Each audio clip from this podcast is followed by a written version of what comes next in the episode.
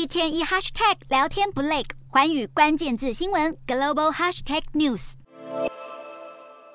直播主们在荧幕前用各式各样的花招拉拢观众注意，就是希望观众能够购买他们的商品。中国的直播平台上都售着各式各样的商品，这也导致各种以假乱真的现象频传。中国在解封之后，新冠疫情反而加剧，国内许多种药品因此供不应求，许多人因此选择使用中药来抑制病情，这就给了不肖业者兜售来路不明药物的可乘之机。新华社报道描述，在某些直播平台里，直播主会要求网友们描述自己的症状，虽然每个人状况都不同，但是直播主往往会推荐他们用同一款药物。还有的商家甚至会用初级农产品收购或是食用农产品加工等等关键词来鱼目混珠，规避较为严格的药物类资格审查。中国国务院已经在二十三日的记者会上宣称取得了这波疫情防控上的胜利。然而，许多人认为这个胜利是中国假造的数据。光从药荒并没有获得解决这一点上，就延伸出各种乱象。加上中国医疗长期存在量能不足问题，有特权的病人或者依靠人脉，或者提供贿赂来换取看病就医的机会。新冠疫情爆发后，状况更加严重，也难怪网络直播贩售不可靠药物的生意竟然能够吸引这么多人掏钱。